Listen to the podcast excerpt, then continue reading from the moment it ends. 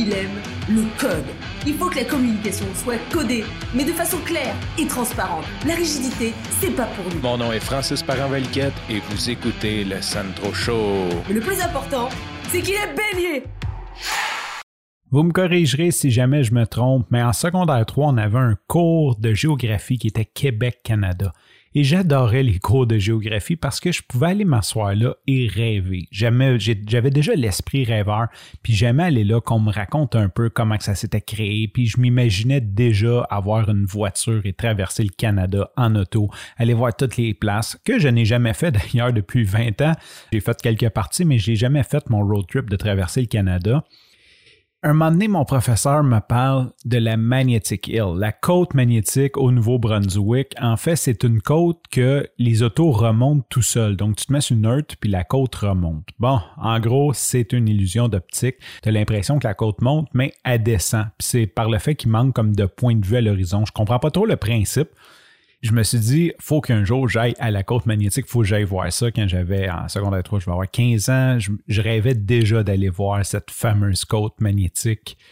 Et là, on s'en va à Pearly Beach en 2016. Donc, on conduit et on coupe au travers du Nouveau-Brunswick et on passe par Moncton. Dans le coin de Moncton, il y a une grosse pancarte, c'est écrit Magnetic Hill. il y en a un peu partout. C'est des pancartes, là, style gouvernemental. Je me souviens pas de la couleur, c'est comme bleu ou vert. Là, puis là, tu as un gros aimant avec une côte.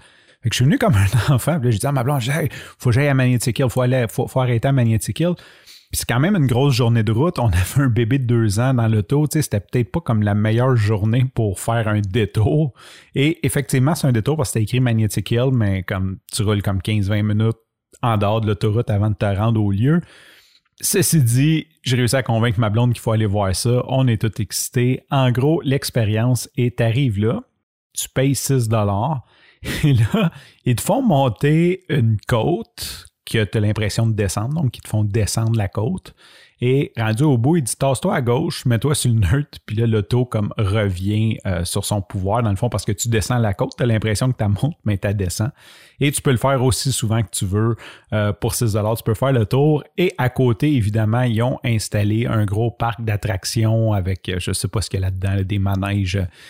on n'est pas rentré dans le parc, mais ils ont fait aussi un parc d'attractions que j'ai l'intention d'y aller un jour.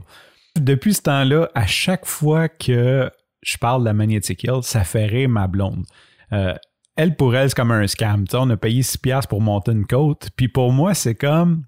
Puis je suis prompt à trouver que c'est des scams. Moi, je trouve que j'en ai eu pour mon argent. J'ai eu du fun à monter cette côte-là à renvers sur le, sur le nerd. Je trouve que 6$ pour l'auto, c'est raisonnable à comparer de bien des places comme dans le monde qui nous charge des prix de fou. Euh, fait que j'ai eu bien du fun, puis j'aimerais sincèrement y retourner euh, aussi con que ça a de l'air. Fait que je t'invite à aller voir ça. On va voir la côte magnétique au Nouveau-Brunswick. Sur ce, je te remercie pour ton écoute. Je te dis à demain et bye bye.